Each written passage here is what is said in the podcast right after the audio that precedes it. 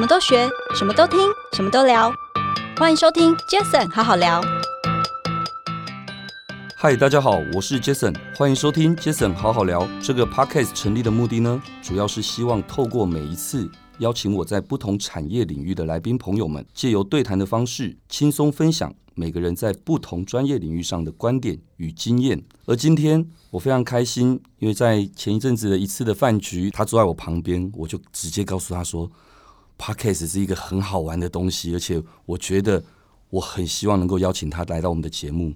所以今天我们的来宾就是台湾大哥大的总经理，他同时也是 AppWorks 之初创投的董事长暨合伙人，我的老朋友 Jamie 林志成，志成好，哎，Jason 好，各位 Jason 好好聊的好朋友们，大家好，耶、yeah,，Jamie，谢谢你，因为我记得上一次我们这样的一个画面是在很多年前，你在主持中广的节目的时候，你有邀请我上过这样的节目，对，那时候 News 酒吧，News 酒吧的啊，是 News 酒吧，OK，呃，科技酒吧，我记得那时候好像前前后后有几年的时间了，对不对？我那时候主持了大概五年的时间。我有五年啊，对，每个礼拜一集，所以也，也对，每个礼拜一集，所以累积了两百多集，嗯，所以今天这样子的一个感觉，而且应该对你来讲是非常得心应手的吧？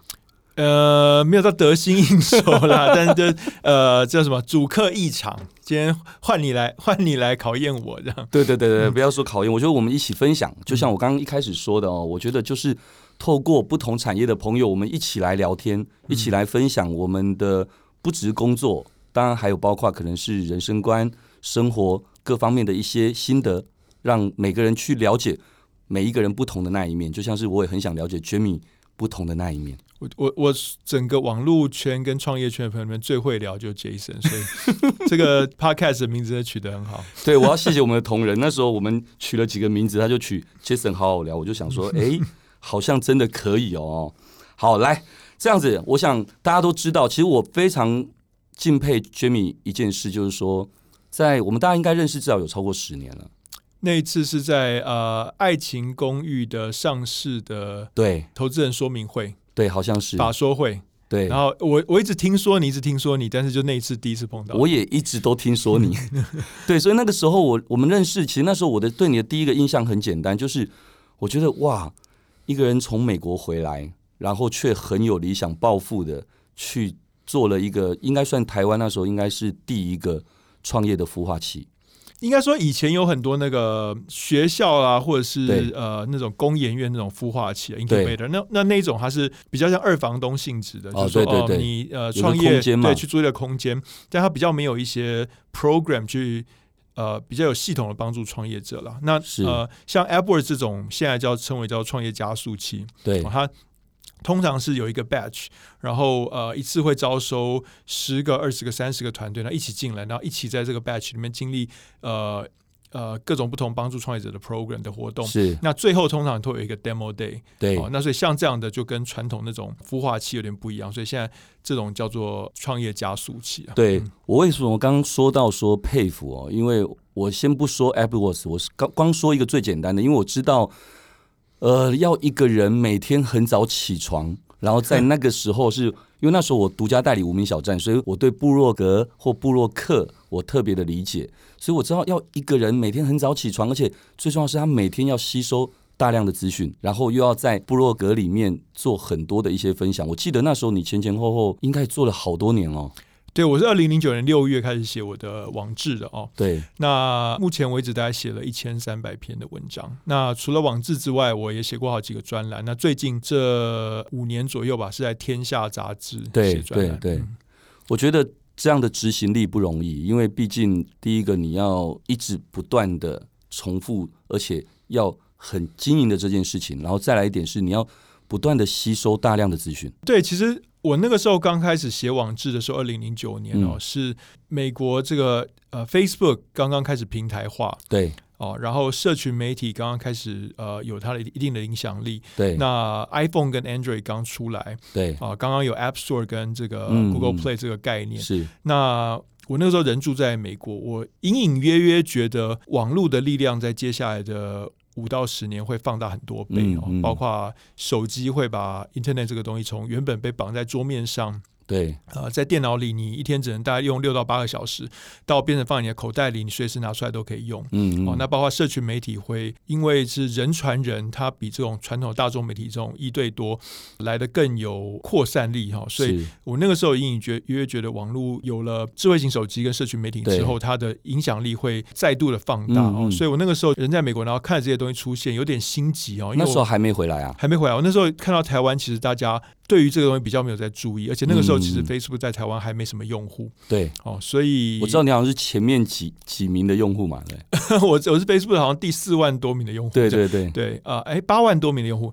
然后，所以我那时候很心急，我就开始写一些文章，把我在美国观察到这些智慧型手机的发展、Facebook 的发展、Twitter 的发展等等，呃。透过繁体中文的方式写给台湾的呃 Internet 圈的人跟创业者，是、哦，所以那时候写写文章的一个出发点就是想希望借由文章来刺激大家去思考这些事情的发展跟跟跟他创业跟他的事业有什么关系，然后来加速台湾的进步。那所以一直以来我写文章就秉持了这个理念。哎，所以这么说的话，会不会也是因为在写文章大量的吸收跟大量的动脑的过程当中？也让你萌发了回来台湾的时候要做一个像 AppWorks 这样的一个平台呢？对，其实我那个时候二零零九年六月开始写，然后我就在想说，我能够还能够做什么去呃呃加速台湾这个新一代的科技的服务的发展。然后那呃一边写一边思考，的确在呃二零零九年的可能第。九月、十月的时候，大概就下定决心要回来台湾做一个创业加速器。那那个时候就开始 AppWorks 这个 project 哦。那那个时候甚至我还飞回来台湾一趟，跟那个时候的放屁啦、呃 Mia 啦，哇，等等都是那个时候二零零四零五年的时候，对，办了一个活动。那、嗯、那个时候他们也因应那个夏天刚好是偷菜热，刚好 Facebook 开始在台湾红了。对对，所以他们也在转型。那我也在跟大家沟通，所以我们一起办了一个活动，在那个南京东路建国北路的波浪咖啡。嗯嗯嗯，我还记得。然后我我有去，你有去吗？对对，总共大概有七八十个人。对对对。然后呃，他们就在沟通方 P 跟米娅转型变什么嘛？是。那我就在沟通说，我想要办一个加速器，来帮助大家去创这些所谓我那时候叫它 Web 三点零啊，是的新创公司啊。那但那个时候大家就是反应有点 冷淡，因为那时候大家忙着要赚钱嘛。忙着要赚钱，或者大家也不太了解到什么到底什么叫创业加速器，然后就说你有一个 program，然后呃弄了三个月六个月，然后一群人一起创业者一起进来，到底是什么意思？这样子就是对，因为这是一个体验性的产品，所以大家没有体验过，很难去讲出这个产品它的价值在哪里。所以那个时候我回来沟通这件事情的时候，其实大家的反应是蛮冷淡的哦。嗯嗯那对，但是我后来还是决定回来做这个，所以是二零一零年的五月的时候搬回来台湾做 AppWorks。OK，我想一个从无到有的东西，其实都是在一开始的开创是最辛苦的。一开始还开创蛮辛苦的，不过一路的过程也都 也都还蛮辛苦的。对，就是有我们都在旁边都看着。嗯、对，其实刚刚也提到了哦，就是大家也都知道，之前在哎。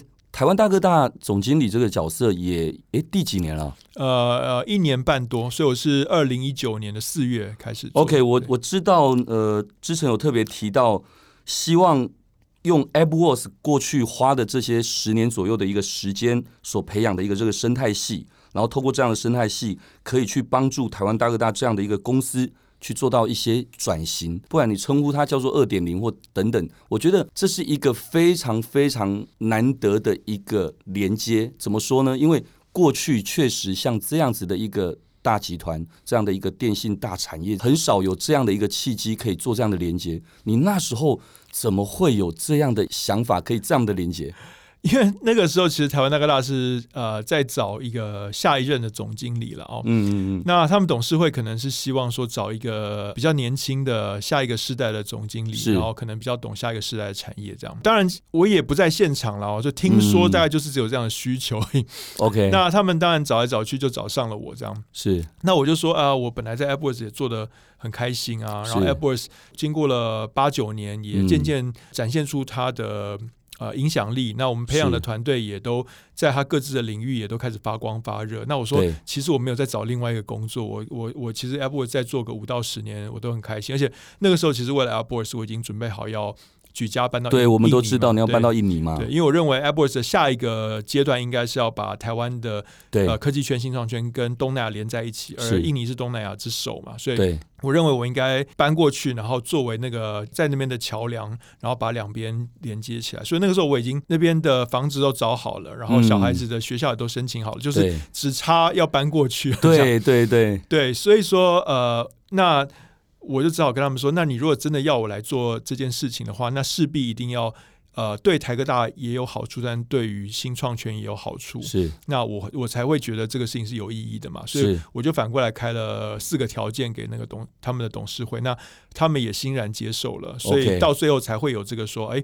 我去台湾大哥大当总经理的目的，不是只是把一个电信公司 run 好，而是把这个电信公司转型成为一个科技电信公司。那主要的方法是跟新创合作的。了解，我想我我我我说一下我那时候的心情，因为我那时候也知道，我们也聊过，知道你都已经做好要去印尼举家过去的一个准备了。对，那那个时候我们这一群朋友们听到这个讯息，其实我当下是觉得非常与有荣焉，因为怎么说呢？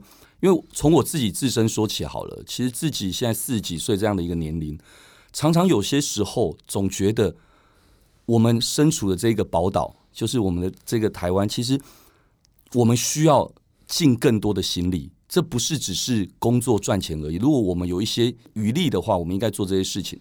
可是往往有时候又在问自己说，我们自己或我们身边的这些这样的一个年龄层的朋友们。到底有多少人真的已经踏上去或踏出去的某些步伐，能够去对这一个台湾在很多面向上面的影响力能够发挥的更大？坦白说，我那个时候看到这个，我是非常兴奋的，因为我觉得哇，至少在我们这个年龄层有这样的一个朋友，而且我还认识，那有这样的一个机会，能够连接到这样的一个一个，我不，它可以是入口，也可以说是出口，不一样的一个出口。所以那个时候真的是非常替你开心，然后也觉得很骄傲。其实你们你们给我很大压力，就是因为我们这样子，所以你压力更大。对，就是我就觉得说啊，我只能成功不能失败，因为好像我是懂。呃，我们在新创圈都会一直觉得说，这些比较懂传统、比较比较有有成就的这些大企业，可能对我们很多时候是不要说不屑一顾啦，但是有的时候好像觉得我们就是啊、呃、小打小闹这样子，或者是说。他即便如果要来跟你合作，可能也就只是呃想要截取一些短期的利益这样子。是对。那呃，我们好像都一直觉得，好像台湾的大企业对于呃呃扶植下一个世代的公司，然后跟他们一起成长，好像没有很大的兴趣这样。嗯。那我好像是好像啦，就是说这样讲，但也往往自己脸上贴金。那你们你们给我的感觉，好像是说我是第一个那个可以去连接。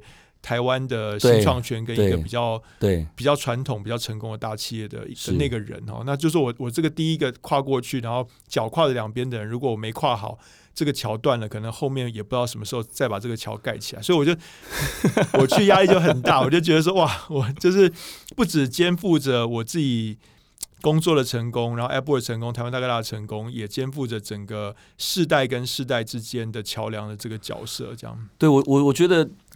一定很没什么人听过你讲这样这这一段话哦。那我是这么看的，我总觉得大家都在讲传承这两个字，可是传跟承是把它分开来看的。传是什么？是要一位前辈或一位有资源的人，他愿意传，可是他愿意传，却没有人承得住，没有能力的人承得住，那也无法并购出这一个所谓传承这两个字。所以那时候我我我的想法倒很简单，我觉得。没有人是坐过了某一个位置才学会坐那个位置。谁说某某某总经理应该是什么样子？过去的人的那种样子？我觉得未来可能会有更多让人家眼睛为之一亮的可能性。我相信这可能在大老板们等等这些董事会，他们一定也是希望未来有一些不一样的火花才会。想要做一些不一样的尝试，应该这么说吧？是啦，就是当当初那个艾德威跑来并购杰斯的时候，哦、他们应该也在想的是这个事情，哦、所以其实就是说，呃，是很类似的一个一个 pattern 啊。对，对，那我想刚刚聊这些哦，那我觉得我也很想了解，我相信一定很多人都想了解，就是说，在这一年半多来，在台湾大哥大的这个推动的这个转型的期间呢，那。之前你遇过最大的困难大概是什么，或是你大概怎么面对？这可能是很我觉得很简单的一个问题，可是我觉得又可能是一个很。难回答的问题，这是你们今天给我访纲里面最难的一题，所以我们第一题先先讲一个最难的，后面就轻松了。呃，因为因为如果你真的要我回答的话，我觉得现在转型最大的困难是呃时机了，timing timing，就是说有一些机会是时间没有到，它不会来的。那当时时间还没到的时候，你就只能等那个 timing 到。是，There's nothing you can do，你你就只能等嘛，你也没有。所以这个是最难的，就是说有一些我认为呃。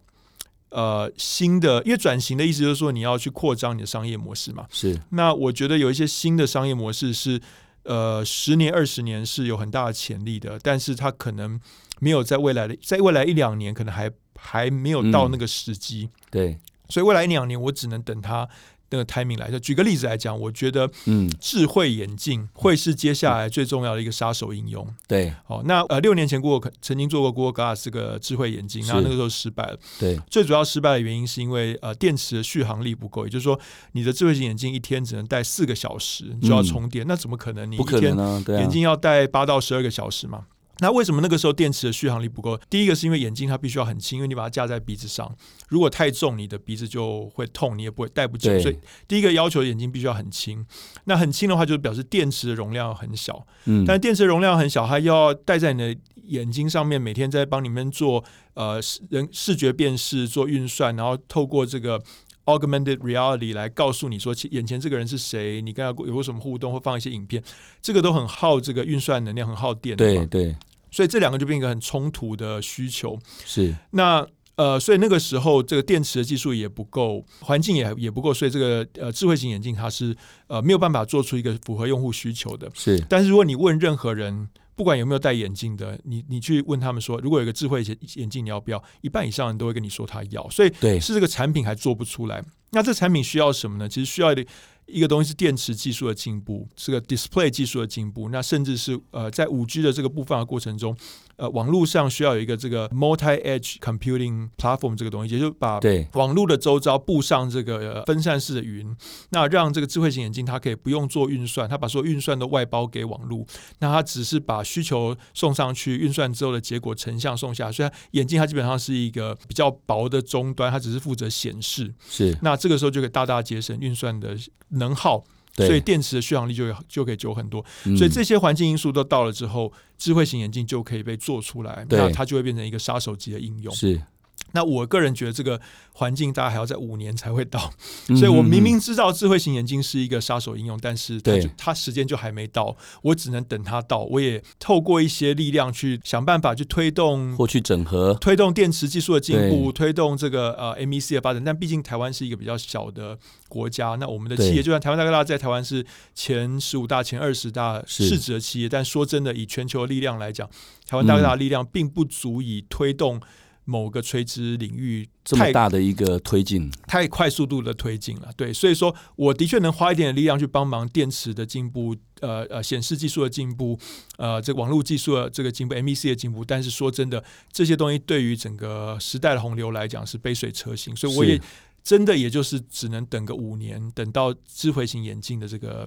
呃，时机成熟这样，那这只是举一个例子，所以说，呃，转型最困难，现在对我来讲是 timing，就是说，很多我看到的这个巨大的商机，timing 还没有来了。是，那当然你，你你可以去，呃，如果你们有好奇的话，我可以讲第二、嗯、第二难的东西是什么，但最难的东西是这个了。理解，我想其实这样听起来应该这么说好了，任何一个公司，不管它规模小或大，timing 这件事情，它都是一个很大的一个难的地方。怎么说呢？你可以说好，就算是一个业务公司。他可能也会需要哇，可能要把这些业务同仁给提升能力。他可能需要的是他的客户的开发要够饱和，他可能需要的是他提供给客户的 total solution 的能力要够完整。其实很多东西其实真的都是需要点时间，更别说像台湾大哥大这样子一一个大的集团，他在。一个推动，它那个推动，就像刚刚你举的很好，你举的这个智慧眼镜，它不是一个产业而已。虽然它很垂直的生态系，可它全部生态系周边的所有的这个环状的要连接的东西，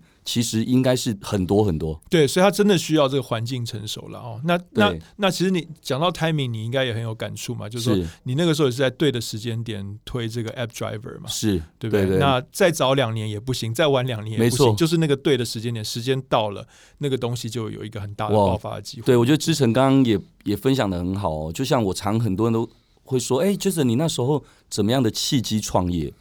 我说，我说真的，我很谢谢我那个时候那个 timing，我认识了无名小站的共同创办人小光。怎么说呢？因为早半年认识他没有用，因为他还在交大里面，还没有商业化；晚半年认识他也没用，因为一定一大堆人都抢着去卖他的广告，就刚好在那个 timing 点，而我们一起。去创造了，去研究了这个所谓的那时候是二零零五年六月嘛，那时候一起去创造这样的一个商业模式，所以我觉得 timing 真的是相对的非常重要。对，而且你那时候很厉害，你是第一个发现他们的哦，我觉得真的就是广告界的人士，然后第对第一个跟他们约出来喝咖啡，所以我 我我，我那个时候真的很单纯哦，身边很多年轻朋友就跟我说。哇，有一个网站很厉害，叫无名小站，然后很多年轻人都在那边。其实坦白讲，我连听都没听过那个时候。而可是我这个人的个性就是不预设立场。我那时候只讲了一句话：“无名小站什么东西啊？”就这样一句话。但是下一件事，我手指头就动了，我就搜寻无名小站，然后就寄了一个 email。结果他们的 co-founder 小光就。就来拜访我。对，接下来请回去听 Jason 好好聊第几集。哎呦，不错哦，之晨有听哦，好好好，太好了。好啦，我想非常谢谢之晨刚才给我们这么好的一个分享。其实举一个例子，让我们大家都知道，其实我觉得这一这一件事情是大家一定可以理解的哦，就是 timing 这件事。那我想，其实，在这样的一个集团，这样的一个工作，我相信它非常的高压。那在这一段时间，讲一个比较 soft 一点的，好了，就是如何在忙碌的生活当中，你还能够找到工作跟家庭间的平衡。我觉得这个应该可以是比较轻松一点的话题了吧？呃，应该讲讲，就是聊到小孩子的事情，当然就很轻。其实，其实我们。对，我们到了这个年纪聚在一起，其实很常都在聊小孩子的事情。对，对那但你如果说要讲到家庭跟事业的平衡，这个其实题目也是蛮哦，这也是大哉问。那我我会觉得说，其实呃，我们还蛮幸运的啦，就是说，对我们来说，工作的时间有很多是我们可以控制的。没错。好，对于呃创业者来讲，或者是在当这公司的比较经营。阶层的人来讲是，所以如果说这个呃家庭有一些重要的事情，那我们的确比较容易可以去是。把事情排开，然后呃，比如说小孩子有圣诞节的表演，小孩子有毕业典礼等等，我们比较容易可以把事情去排开，然后去参加这些重要的事情。那我觉得这个是比较讲这个，我觉得是比较不公平的，因为我我可以理解说，比较属于公司里面比较是非高层来讲，是。他的时间比较难没那么弹性，对比较。难是自己可以控制的。那我我如果说真的要给建议的话，我觉得是我因为工作时间很长，我每天早上五点就起来了，嗯、哦，那五点就起来，基本上就开始工作了。所以其实我我觉得可以用这个方式去让家庭跟工作有一个比较好的。呃呃，时间的安排，也就是说，当你可以五点起来，然后把很多事情做完，到七点七点半，小孩子已经准备要去上学了。其实你一天里面的工作可能都已经完成了你的二三十 percent。那这个时候你要花半个小时送小孩去上学，然后在路上跟他聊聊天。是，我觉得这个是相对容易安排的，因为七点到八点这个时间，大概没有任何公司会要求你去工作。嗯，对。那如果你一大早起来都已经把很多工作做完了，那你到五六点的时候，其实或许了哈，就是当然是看公司的文化，或许你应该比较。有机会可以比较准时的回家，那这个时候你可以在小孩子回家吃晚饭时间，可以跟他多相处。你可以在这个小孩子睡觉前协助他一些功课的事情，或跟他聊聊一天的发展。嗯、那我觉得，其实对于很多小孩子来讲，光光这样子就已经很足够。因为以我们的经验，然后我们有点像半个过来人。其实大部分小孩子一天如果跟爸爸妈妈有两次半个小时的相处，可能哎、欸、很难得了耶。而且对他们俩可能有点多了，就是说你有时候跟他相处半小时之后，他反而他觉得烦呢，对他嫌你烦，可能不是你觉得他烦。对，所以我觉得如果小孩子的话，这样是差不多。那是如果是呃另一半的话，嗯、那我我跟我老婆一个比较特别的设计，就是我们每个礼拜六是我们的约会时间。OK，对，那我们就会把小孩托给家人照顾，嗯、然后我们会去吃个饭、看个电影，然后去享受一下两个人的时光。因为周间大家可能都很忙，就算有有聊天，可能也是一起吃个晚饭，然后可能很简单的聊一下一天的发展，但是比较没有机会大家好好相处个半天一天。嗯，嗯，所以我们就通常会把礼拜六这天变成一个呃 kids free 这样。好，那礼拜天的话就相反，礼拜天就是我们都是 dedicated 给就是小孩子，对亲子的时间。那我们会想办法把呃有一些活动带小孩子去一些呃我们我们觉得他们该去的地方。当然，现在小孩子他也不一定想跟你出门，对，对他有手机就好了。对，有时候是你逼着他出门的，但是可能一起去做一些活动，然后去一起经历一些体验，那会增加大家对于彼此的认识啦。然后有的过程中也可以。小孩子问问你一些问题，聊聊以前，是就是大概是这样的模式啦。那我不敢说我是这方面的专家，但是大概是用这种态度跟心情在优化，在安排我什么时间点工作为主，什么时间点家庭为主。那以家庭为主也不一定以全家为考量，有的时候是分开的，有时候是以另外一半为主，有时候是是以小朋友为主。OK，我想这这点我知道啊，因为志成的另一半我也认识，然后两位可爱的。Baby 我也见过一两次，对，我觉得哇，那时候还蛮小，我知道现在也也大蛮多的哈。对，大儿子已经十三岁了。哇，好快，很高了吧？呃，一七五了，这么高啊？对，OK，对，我想其实你们在教育这一块绝对没问题，因为怎么说？因为从孩子的那个所反映出来的感觉，其实我知道你们一定有你们的一些，就像刚刚你说的，你们的不管叫做习惯，或者说叫做你们的约定。哦，我觉得这非常的重要。其实刚好我本来紧接着下一个问题就是想请问你，刚刚已经聊到了第一个，哇，早睡早起，很久以来一直以来的一个习惯。那包括你刚刚也提到了跟家人相处的一些约定的一个习惯。除了这之外，还有一些什么样的习惯？你是在忙碌的生活当中有些什么样不错的习惯，以及这些习惯你是如何坚持下去？我知道你好像在这一两年，你有开始在做。在跑步的运动，对不对？对，呃，应该这样讲，就是说都不会认为这些是习惯了。就是说，像我每天早上五点起床，我并不是啊、呃、有闹钟哦，你是自然的。对，就是我会在五点到六点的某一个时间醒来。那我如果那阵子在想比较多事情，我四点四点半就起来了。OK。就是我通常起来的时候都已经，因为你对到后来的时候，你的大脑会先醒嘛，你会开始想事情，所以我通常醒来的时候想到一些事情，我要开，我想要开始做，这样，对，所以我就跳起来赶快去做了，这样，所以它倒不是一个习惯，它有点像是因为我太想要帮助台湾的新创圈、科技圈。更快的进步，然后更快的能够对台湾大一个时代的成长带来一些影响。所以，当我想到一些事情我可以做的时候，我就会急着起来。这样，嗯，那过去这一年多接了台湾大哥大总经理的话，那有更多事情要想了。因为台湾大哥大的事业这么多，那每一个事业都也有很多进步的机会。这样，所以我等于每天晚上都在想这些事情。我靠，你脑袋到底有没有在休息啊？对，所以。所以其实它不是一种习惯，它就是醒了。那你说我运动，其实我运动是因为想要维持身体的机能，因为你你对你不希望病倒嘛。那另外一点说，其实，在运动的时候，最好的 idea 常常都会冒出来，因为人人脑有一种效应叫做 incubation effect，就是其实你的你的 subconscious，你的潜意识。的呃运算能力大概是你的主意识的五倍、十倍，甚至一百倍这样。是。那通常你在日常生活中，你在接受很多的讯息，呃，你的潜意识就在 process 这些讯息。嗯。那他什么时候会把这个讯息上传到你的主意识呢？就是说，你平常在很忙，你的主意识已经在想事情，他就不会来打扰你。那通常都是要在你的主意识开始放松的时候，他才会把这些运算的结果传上来。所以很多人都会觉得说，哎。为什么在洗澡的时候或泡澡的时候最容易想到好的 idea？哎，好像是哎、欸，其实不是，对，其实是之前你的潜意识已经想到了，他等到你放松的时候再上传来给你。OK，那跑步也是这样的一个情况，就是说你跑步跑到一个进入冥想的那个时候，就会开始有很多好的 idea 源源不绝跑出来。所以它是一个非常好的活动，嗯、就是我既可以每个礼拜三次，每次半小时就可以维维持我身体在一个很高的 performance，然后我又可以呃经常接收到我的潜意识很好的讯息。嗯，那呃何乐而不为这样，所以就变成我喜欢做的一件事情这样，所以呃我。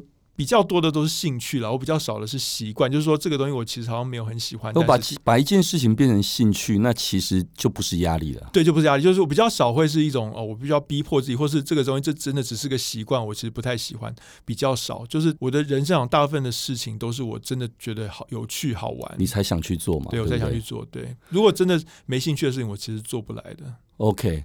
所以，其实，在每一次不同的一些可能潜意识给了你的讯息，让你有一些想法的时候，那当然最尤其最早期的时候，从这个孵化器、加速器 AppWorks 开始，那其实你你你会不断的一直接触到很多的新创公司，各行各业的新创公司，那。在这个部分，我我觉得也很好奇，我相信听众也都很好奇，就是说，当你在从创投的这个角度来看待这个投资这件事情的时候，你通常都是用什么样的一个观点来评估什么样的团队、什么样的公司值得投资与否呢？应该这样讲，就是说我我的创投的师傅哦，是是那个华为国际的张景一先生，哦，CID，对，CID Group 的张景一先生是。是。一开始我决定要做创投的时候呢，就很有幸，他就说要来支持我了。是，所以第一个基金华为国际其实是一个我们的 Co-LP，就是第一支基金，他们其实拥有一半的这个利益在里面，就支出嘛，对不对？对，呃呃，第一个基金是 AppWorks 的 Fund One 哦，Fund One 的时候，对。那个时候，所以每一个案子呢，其实我都要得到 Steven，就是张张张景逸的 Approval 才能够投。是，那刚开始的时候呢，其实我都会说，哎呀，这个产品很好啊，这个商业模式很好，但是他就会一直问我说。Jamie，我觉得你没有抓到这个案子的本质是什么？哦，你应该要去思考这个案子的本质是什么？这个他会跟你说，essence 是什么？他不跟我讲，所以我就一直在那边思考说，好，那到底什么是案子的本质呢？是就是我到底要怎么样去定义一个投资案到底会不会成功？那我就一直想一想一想，想这事情想了很久，最后就决定说，哎，其实说真的，到最后所有这些投资案的本质，尤其是越早期的公司，就是在投这个创业者嘛。就是人嘛，就是人嘛，对不对？因为比如说以你的公司来讲，哈、嗯，杰斯艾德威是呃，刚开始可能做一些网站的广告代理，对，后来那个呃，App 开始红了，做 App Driver 是，然后现在呢，你又做什么 CDP？对，又做又都好了解我们，又做什么 Podcast？又又做这个呃呃 Apple Search 广告代理等等，yes, yes。那你说，到底我在投资杰斯艾德威这家公司的时候，如果我当初是说，哎，我在投资他，因为他有一个广告服务，对，那你现在那个服务早就没在做了。对，我在投资他，因为这几个大网站让你代理，哎，你现在也没在代理了。对，那所以如果我当初用这些来做决策，在投杰斯艾德威，我做决策基本上是错的，因为没错，五到十年之后，杰斯艾德威根本没在做那些事情。是，所以杰斯艾德威这家公司的本质就变成是杨家森这个人嘛。是。对不对？所以到最后，我觉得大部分 Internet 公司，因为我们这些公司变形的太快了，对，所以到最后你就是在投资这个人，嗯，而那你再去想说，哎，可是这个人他是一个静态的吗？当然不是。就是十年前我认识的 Jason，跟我现在认识的 Jason 又也不是同一个人了，真的，对不对？所以到最后，你在投资也不是一个人，你在投资的是这个人，他未来的五到十年能够成长多快，嗯、能够进步的多快。也就是说，我们在看我们周围对的创业者。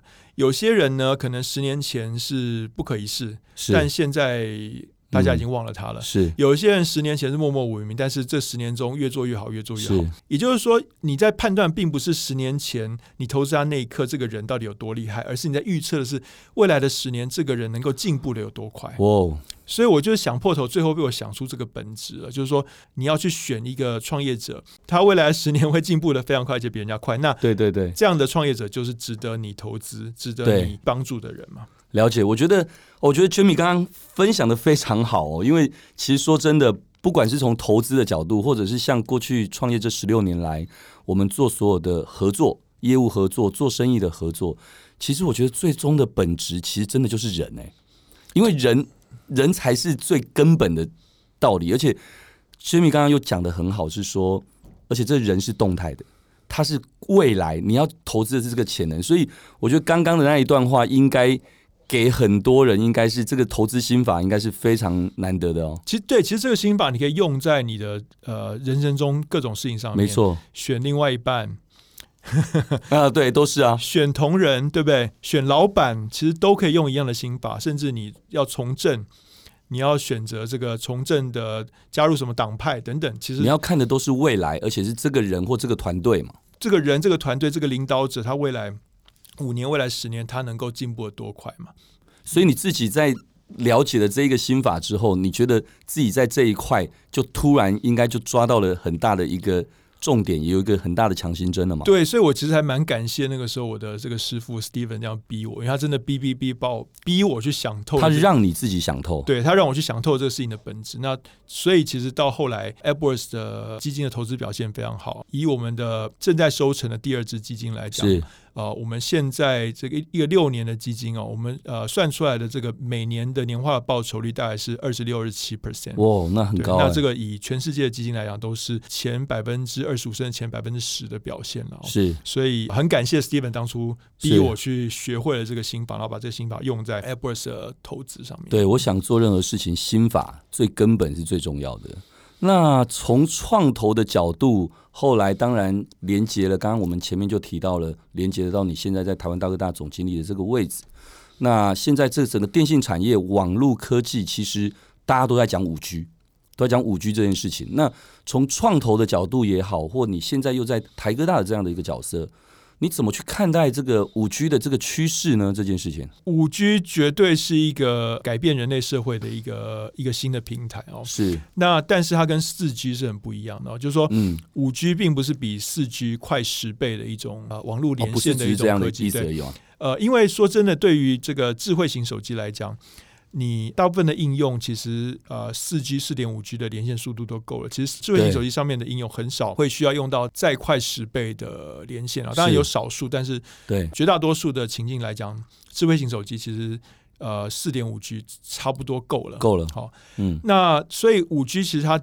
设计其实是不只是为了智慧型手机所设计的，嗯，它除了智慧型手机之外，它也是为了物联网所设计的。OK，哦，那也就是说，它其实要去提供这个所谓的低延迟啊 （low latency），还有这个大量联网装置，其实都是在为物联网的需求所呃布局的。是，哦，那也就是说，在五 G 的时代，终于会打开大量各种各样呃非手机、非电脑的物品连上网络。那其实你去思考，就是说，过去这一九八零年代到呃两千年的中段，最主要的呃成长的引擎就是个人电脑跟个人电脑连上网嘛。哦，那两千年的中段到二零二零年，最主要的成长引擎就是手机连上网。对。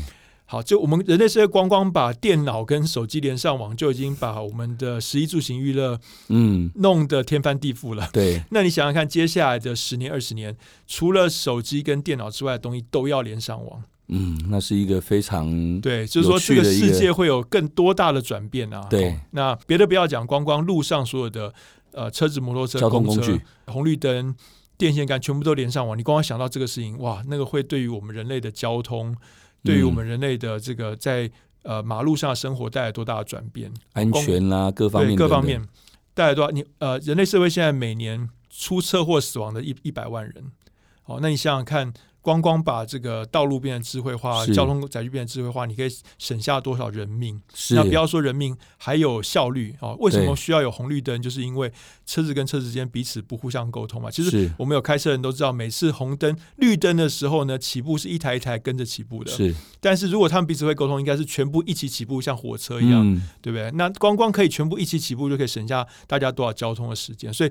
光光去思考说，对马路上的车子可以互相沟通，可以跟红绿灯沟通，就可以帮每个人省下多少的时间在交通上面。那这个大概是呃二十年内有机会会到来的未来。这样，我觉得五 G 时代确实是令人蛮期待。我觉得现在当然大家讲五 G，可我那所谓的普及的这个时间还没有那么快啦，应该还没有那么快。呃，现在像比如台湾台湾大哥大来讲，我们呃五 G 的讯号覆盖所谓的讯物大概已经有到七成了，也就是说.呃，大部分我们的用户在上网的时候有有七成的比例，它是有机会可以用到五 G 的。是哦，那只是这个是智慧型手机的这个 scenario，其实这个物联网还没那么快。对，我觉得智慧型手机的 scenario 可能是五 G 的 scenario 里面的十分之一而已，所以未来还有十倍的 impact 会来自于物联网。是，哇，很棒哦！我觉得其实，在各行各业一定都会有一些革命，那相对的，就像好，就讲回来，我自己这个产业，因为刚刚之前也这么了解杰斯爱德威的这个整个 business model 这一块，我很感动哦。那没有错，这十六年来，我们自己也与时俱进的在在前进，在调整。那就好像杰斯爱德威，其实二零二一这个时候，我们的重点是什么？就是过去我们讲 AD Tech，其实后来又有人讲 mark tech，其实我们现在重点在于叫做 MedTech，就是这两个名词的一个复合字。那请问一下，你觉得哦，从这个角度来讲，像我们自己从 MedTech 这样的一个发展，就是 edtech 加 MarTech，那你觉得智慧科技，当然跟刚刚说的五 G 啊等这些，一定都会有连接的哦。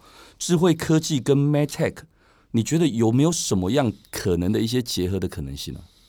呃，我觉得很大哦。就是说，首先第一个来讲嘛，就是说最短期的情况是，接下来这个 Google 跟 Apple 对于呃 Cookie 跟 Device ID 是。都会有一些新的政策想要来 implement，、哦、对，没错。那当他 implement 这些政策之后，其实也就是说，品牌主、广告主要去了解他的用户，以后可能不能依赖 Google 跟依赖 Apple 了。对、嗯，那你要依赖谁？可能就是要需要依赖其他的这些你所谓的呃 MedTech，还有像我们电信商这些智慧科技的提供商，对，所可能去组合堆叠出来一种 solution，去帮助品牌主跟广告主。更能够去追踪他的客户，或者了解他的客户的行为。对，这是短期的。好，那中期的话，我觉得是当这个智能助理越来越聪明哦。假假设现在大家呃口袋里面的这些 Siri 跟 Google 啊、呃，每天每天都随着手机上网，因为物联网收集越来越多呃人类的资料，它越来越了解你。是。那可能五到十年之后，你可能他可能比你的另外一半，甚至比你自己都还了解你。对。那这个时候，人类一定会依赖。呃，Siri 啊，Google Assistant 去帮他做很多的消费决策。那这个时候，你作为一个品牌主，一个一个广告主，难道你只跟那个人沟通吗？你能够不跟他的智能助理沟通吗？是的。那你要怎么样去跟他的智能助理沟通，去服务他的智能助理，让他的智能助理会选择你这个产品或你这个品牌，帮他的主人选择你，或者是推荐你给他的主人，这又变成另外一个层次。对，呃，行销跟广告这个的产业必须要跟智慧科技协作跟呃整合的地方是。那再来再再往前走，呃，在未来能够做决策的就不只是口袋里面的手机或智能助理。假设今天车子是个自驾车，对，那他今天要。决定要去哪里充电，要决定要去哪里加油，嗯、甚至他要帮主人做采买，他要去哪里采买，甚至他帮自己出去开计程车帮主人赚钱。对，他时刻都在做决策，嗯、而且他不是只是帮他的主人做决策，他也在决策他自己的行为。是，那这个时候，整个服务提供者、品牌商、广告商要怎么样去服务这种自己会有行为能力的车子的机器人？这又是下一个课题。所以，我觉得整个这个呃 MedTech 圈。跟科技、智慧科技的协作、整合跟交流，在未来的期待啊，十到十到二十年只会越来越多，而且只会越来越汇聚在一起，分不开。嗯，太好了，太好了！我觉得之成，你看，我们聊到 MedTech，聊到行销，你看你也可以这样的分享，真的不简单。这果然是当一个至少从创投这个本位来讲，其实接触的够广。够多，所以就会有一些了解。都杨家生教我。没有，没有，没有，这这个这个我没有请他这样讲。但但是说真的哦，我我想其实我记得有一篇报道，我把它截录出来。有一篇报道，其实对之诚的一小段话，我非常有感觉，我觉得很好。这也是反映到这十几年来，我认为之诚就是一个很有想法、很有执行力，而且重点是他真的是少数讲话非常直接的朋友。可我觉得直接真的是好事。因为很快速的让很多事情在传达的沟通当中，而且大家知道你其实就只是对事不对人或干嘛，其实那种直接是让人家一种觉得很棒的一件事哦。所以刚好我看到那一篇报道的那一段话，我将揭露出来。他写说，你好像有讲过嘛？你说台湾战后的繁荣造就了辉煌的上一代，如果依循上个世代的价值观，永远不可能超越父母，而重复父母的道路，效益又只会越来越低。所以年轻人一定能找到时代的破口，创造属于自己的路。我觉得我很喜欢你讲的这一段话，因为怎么说？因为就好像一个公司或一个人，他要有一个差异化，他才能够跟其他公司有不一样的竞争力一样。所以我觉得这一点是，我觉得你给自己也好，做了一个很好的示范，然后也给年轻人一个非常好的一个分享。这一点是我觉得很棒的一件事。谢谢。就我，我其实每天都在想，怎么样去鼓励。呃跟我们同辈跟比我们年轻的年轻人嘛，呃，因为呃，其实这也是我去美国得到一个很大的启发，就是说你去看美国这个社会为为什么它一直进步，因为他每一个时代最优秀的年轻人都在想，我要怎么做出一个新的事情，是新的公司、新的服务，然后比上一辈的人还更厉害。这样对。那我我也希望台湾越来越像这样的社会，就是每一辈最优秀的年轻人都是以想要创造新的格局为他的人生目标。我觉得自我勉励，然后也期许我们这一辈的，我觉得这一辈的的朋友们，包括我自己啊，包括你已经。也都在做这件事，就是我们一起勉励，能够一起为这个我们自己居住的宝岛，然后尽一份力，然后也能够在自己心有余力的地方，能够出一些心力。这是我觉得最重要要跟大家分享。那我非常谢谢，我觉得今天跟之晨聊得太开心，这大概是我录的这十几集来。录的最长，而且我觉得要不是时间的关系，我根本欲罢不能，还可以继续聊，因为完全就脱稿演出就对了。对，好了，那今天非常感谢大家的收听，也谢谢今天来宾林之诚 Jimmy，谢谢，对，谢谢 Jimmy。那 Jason 好好聊，我们就下次再见喽，拜拜，拜拜。